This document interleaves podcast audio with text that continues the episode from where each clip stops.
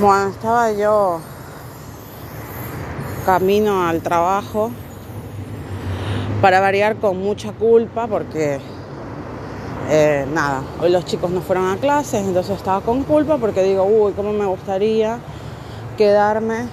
en casa con los chicos ya que no, no fueron a clases y demás, pero bueno,